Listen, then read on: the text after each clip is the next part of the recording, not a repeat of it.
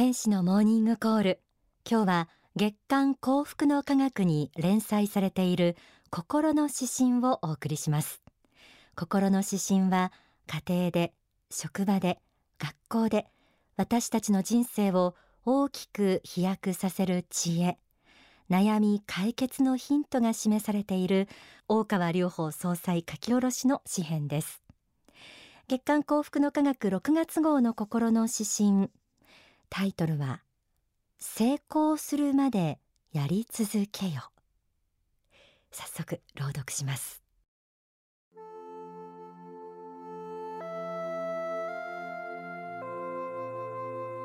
成功するまでやり続けよ。人生に失敗はつきものだ。失敗の功徳を肯定しすぎてはいけないが人間の成長にとって失敗も貴重な機会ではあるだろう。失敗を節目としてさらに伸びていけるかどうか。そこに人間の進化が現れてくる。あまり早々と自分を見限りふてくされて世を拗ねて生きる者はそれだけの人間だ。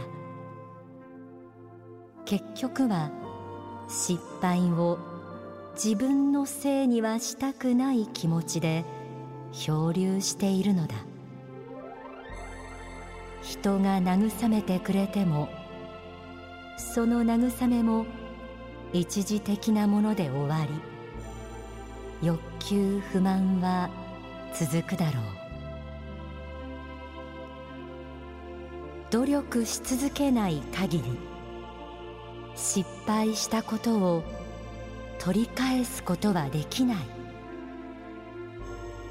しかし努力をし続ける限りその人は成功の道を歩んでいると言える。大切なことは成功するまで諦めずにやり続けることだ。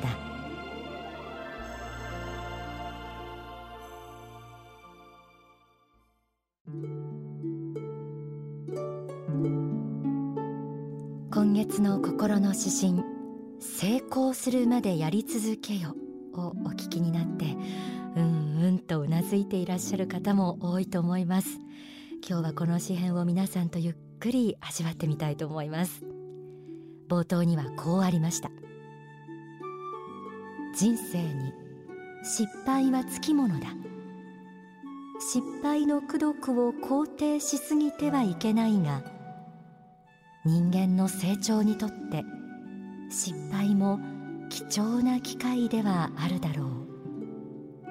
失敗を節目としてさらに伸びていけるかどうか。そこに人間の進化が現れてくる。人生に失敗はつきものだとありました。何かに失敗した時というのは多くの人は苦い気持ちになるでしょう。まさに今失敗の最中にあって歯を食いしばっている人やくじけて諦めようとしている人もいるかもしれません。しかしそれは人間が成長するための貴重な機会。そういうことなんだと思ってください。失敗によって受けたダメージは一旦横に置いてまずそのことを確認してほしいと思います。さらに心の指針はこのように続きます。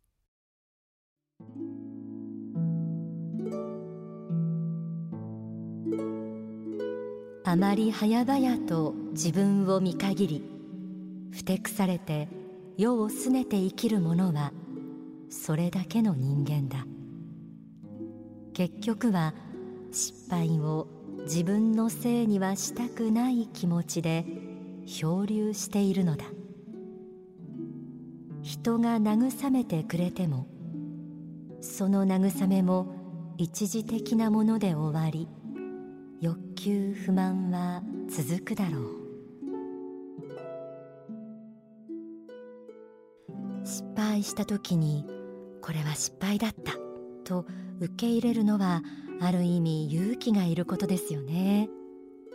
しかし自分をそこで見限ったり失敗を誰かのせいにしたりしているうちは失敗という傷というか苦みをいつまでも味わい続けることになりかねません。またそのことを本人が実は一番感じている分かっていることではないでしょうか。失敗の苦みを克服するには一体何が必要なのか。続きを朗読します。努力し続けない限り失敗したことを取り返すことはできない。しかし努力をし続ける限りその人は成功の道を歩んでいると言える。大切なことは成功するまで諦めずにやり続けることだ。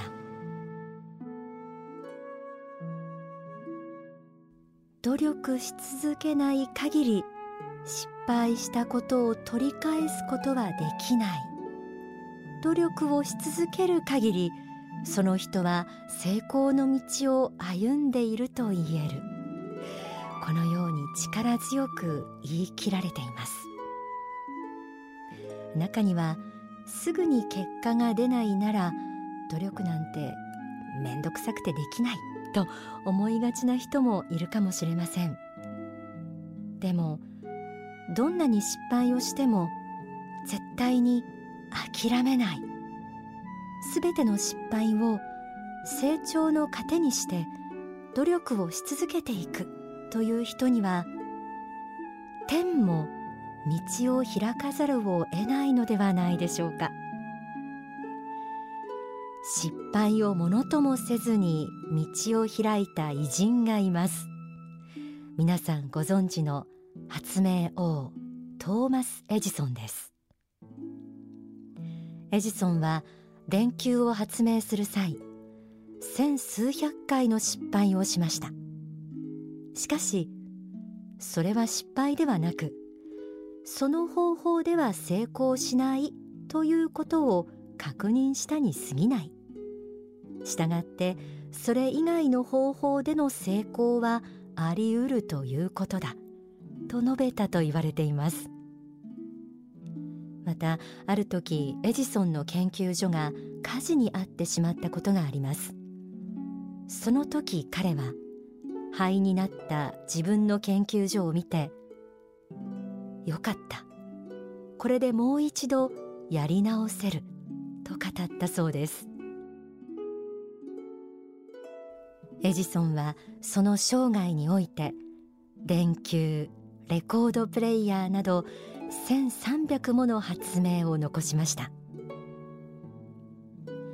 失敗の持つダメージよりも次につながる何かを見出そうとする超積極的なこの態度。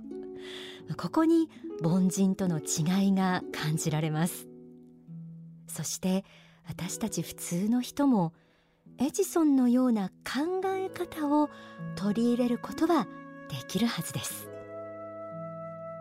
とはいえ頑張ったことが水の泡になった時落ち込むなという方が無理じゃないかと感じる人もあるかもしれませんそんな人には復元力という言葉を知っていただきたいと思います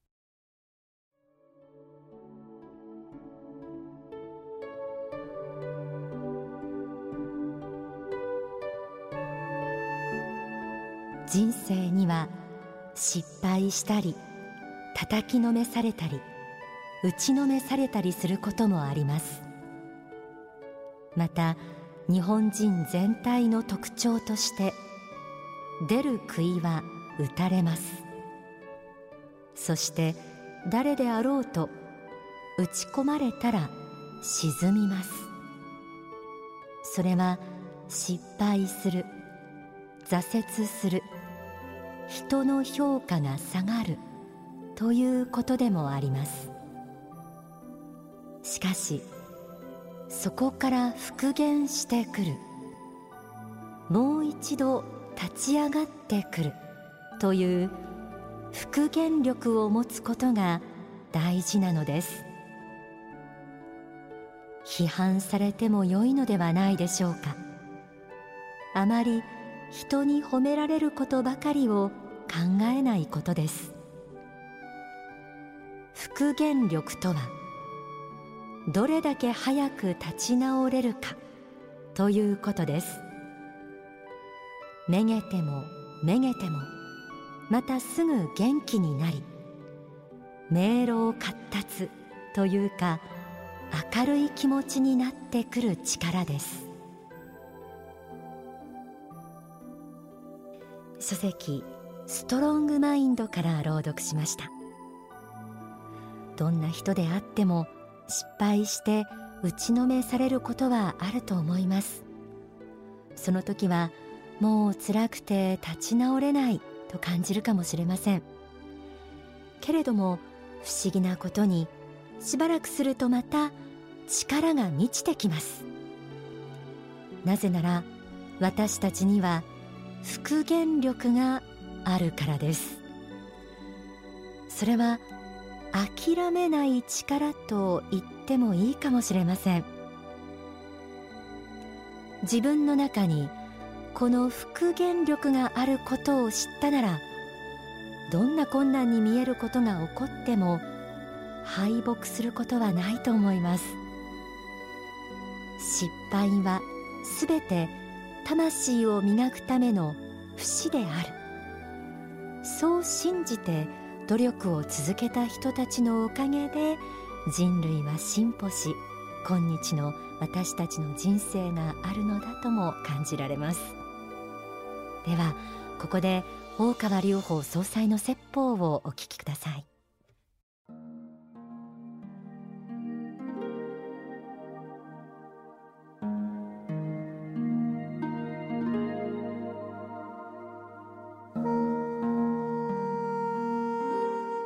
まあ、人生何事ももちろん成功したり勝利したりしたら嬉しいのは嬉しいんですけれども、うんまあ、客観情勢としてですね一生を通じて成功し続ける勝ち続けるということなかなかできることではないんですね。でそれそれだけ腕を上げてくるとそれなりにまた難しい課題が出てくるのが普通でしてね成功を続ける人はもっと高い目標を持ちがちであるしね、えー、勝つ人はまたもっと強い相手を求めてきたりしましてですねどっかでこの挫折するまでみんなやはり、えー、やめないでいくものですけれどもうんどっかでやはり壁には当たりますね、まあ、そういうことがある。で小さくは個人一個人から大きくは国家のレベルまでですねこの挫折という問題はあると思うんですね。そしてこれは単なる善悪の悪ではないということも知ってなきゃいけない。このように表面的には、えー、成功は善、ね、失敗は悪というふうなまあ考え方されがちではあるんですけれども深い真理の目から見たらですね必ずしもそうは言い切れないところがありますよと。いうことですね。経験や知識によって、えー、単なる失敗が失敗でなくなる知恵に変わっていく面はかなりあるんですね。だからそういう目を見落としたらですね、えー、人生の意義というものもかなり失われるという感じがしますね。そもそもがこの世が仮の世の世界と言われてるでしょ？宗教においてはね。実相の世界はあの世の世界で、えー、この世に来てる人は外国旅行に来てるようなもんなんだと、まあ、一時の旅なんですね、えー、ふるさと離れて外国旅行に来て旅してるのがこの世なんだと。だから、えー、旅行の途中でいろいろ失敗はするけれどもそれはやっぱり本来の世界ではないんだと。だからいろんな経験を積むためにこの世に生まれてくるんだからそれは失敗や挫折もですねその中には経験のうちに入っているんで、えー、それで終わりにならないんだということですね。それは知恵として残るんだということを繰り返し私も皆さんにお伝えしている通りですね。だからよりえー、て言いますかね実りの多い人生を目指すべきであってですね。だから成功体験も失敗体験もその実りと人生の実りという観点から見た時にですね、えー、なかなか得るものは両方ともあるのではないかなと思うんですね。まあ私もいろんなことを経験してきましたけども若い頃にその宗教家になると思っていなかったためにですね、まあ、自分の人生の描いた企業と違う道にいろいろ移ってきたんですけどもまあ分からないからいいことがあるんだというふうに思った方がいいですよ。で分からないからいいことがある。ただ自分の目の前に現れてくる一生懸命精進してるんだけど目の前に現れてくる成功や失敗の中にですね天意を読み取っていくと。天の意志がどの辺にあるのかということをじっと読み取っていくということですね、えー、自分の計らい心だけでは全部分からない。自我自我だけではとても分からない。その中にどういう天意があるのか、天は何を自分に教えようとしているのかと。いうことをそこから謙虚に学んで感じ取っていく力が必要。そして最後はやっぱり生かされる自分ですね。この自分が一番生かされるのが最高なんだと。いうことで自分に合った立場あるいは職業ですね。あるいは生き方で生かされるのが最高なんだと。人と人の立場と入れ替わることが幸福になるわけじゃない。自分としての最高の生き方っていうのはやっぱり自分が一番あの生かされる。転移によっても生かされ自分の才能や精進によっても生かされる道が一番最高なんだと。だから人の価値観尺度で振り回されてはいけないよと。周りの人がいくら言ってもですね聞かなきゃいけない面もあるけど聞いてはいけない面もありますよと、ね、それを一つ一本筋を通していくと。一本筋を通していく生き方も大事なんですよと。いうことですね。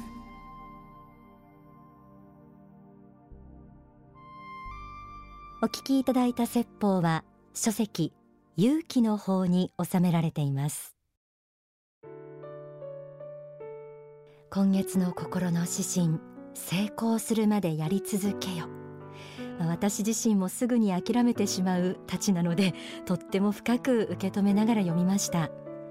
失敗との向き合い方として諦めない。